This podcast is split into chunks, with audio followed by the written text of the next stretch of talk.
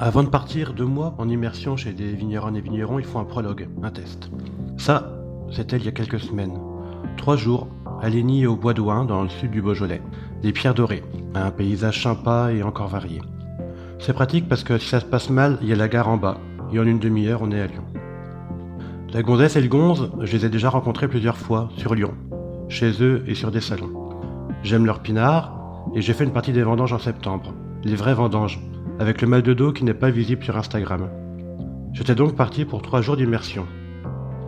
Le gonze, c'est Julien. Il a son caractère, ses idées, mais il les dit. Il gueule souvent. Il aime bien, j'ai l'impression, et c'est chiant car il a souvent raison. Il est rustre? Non, il n'est pas rustre, il gueule. En fait, il aime bien être seul, j'ai l'impression. C'est un terrien.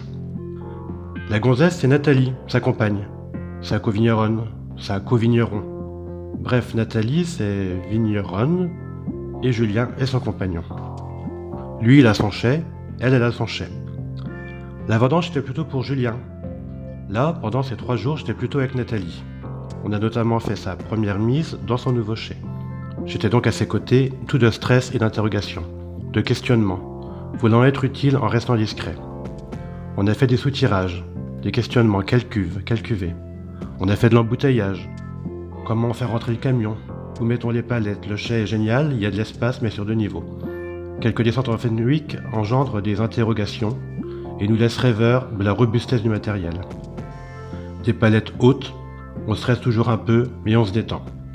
C'est que de la logistique, mais on veut que ça se passe bien, que les conditions soient réunies pour que ce riche moment soit serein. C'est une chouette ferme. Il y a des chevaux utilisés dans les vignes, des chiens, des poules et maintenant une vache. Mimosa, en phase d'apprentissage. Elle est mignonne. Pour l'instant, objectivement, elle observe. Cette immersion, c'était trois jours. Ça s'est bien passé. On a bu des cafés matinaux et des tisanes nocturnes. On a défait et refait le monde. Il y a eu aussi un moment Oriane Lavetto et Mathieu l'artiste fou parisien de passage. Alors on a bu des coups aussi, parce que oui quand même. On a passé trois jours à Ouin à Ligny, et on s'est fait un frichetier à la cantine au Bois d'Ouin, chez Johan, avec d'autres vignerons, Raphaël et Émilie. C'est ça qui est riche, qui est bien, qui est humain. On va chez une vigneronne ou un vigneron, et on en découvre d'autres, on en revoit d'autres, on partage, on construit, on vit quoi. Au bout de trois jours, j'ai pris le train, en bas de la côte. Le train pour Lyon et je me suis dit que le prologue était réussi. Je pars donc pour deux mois. Juste avant, je repasse quand même une journée en Beaujolais, chez Louis notamment pour voir les moutons, chez Mathilde. Chez Pierre qui m'explique un truc de taille que je ne comprends toujours pas. Chez Justin pour goûter ses vins et faire un tour de 4x4 Lada. Et chez Yann sur le chemin du retour pour parler taille aussi. C'est décidé, l'immersion peut commencer. Première étape, l'ouest, l'Allier. Ça porte bien son nom pour démarrer, l'Allier.